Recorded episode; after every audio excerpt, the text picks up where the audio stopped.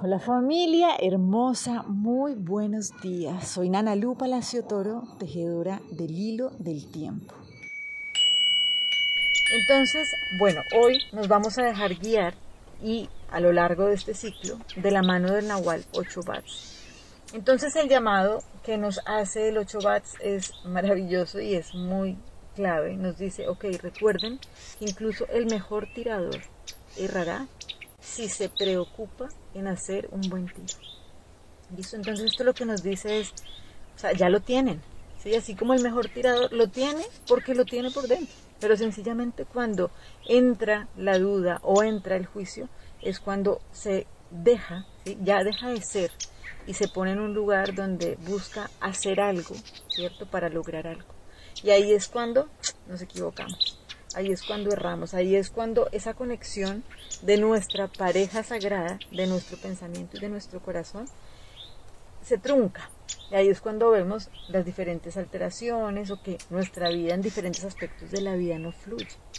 Entonces por eso es que estamos desde hace siete días que abrimos una puerta recordando lo que es la pareja. Acuérdense que ese día veíamos que la pareja es ese lugar sagrado donde yo me hago profundamente sincero, y donde no puedo, no puedo tener ahí debajo del tapete ningún mugre porque me lo saca la luz. Y estamos hablando primero de nuestra pareja sagrada, cuál es esa conexión dentro de cómo yo siento, cómo yo pienso y por ende también cómo está esa relación con mi pareja, con mi compañero de vida, con mi compañero, o sea, cómo está.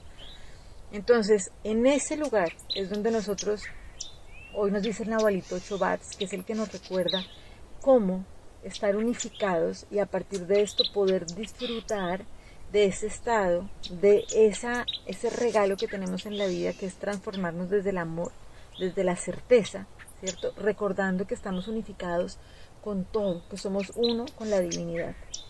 Esa es una fuerza maravillosa y eso es lo que vamos trabajando a lo largo de todo nuestro proceso evolutivo. Entonces vamos a estar muy atentos de no preocuparnos, porque en esa preocupación dejamos de ser ¿sí? quién somos y estamos en una expectativa. Entonces acuérdense que hace ayer precisamente estábamos abriendo esa puerta a la que llegábamos en una comprensión de que necesitábamos dejar de estar juzgándonos y juzgando a los otros por el pasado y por el futuro.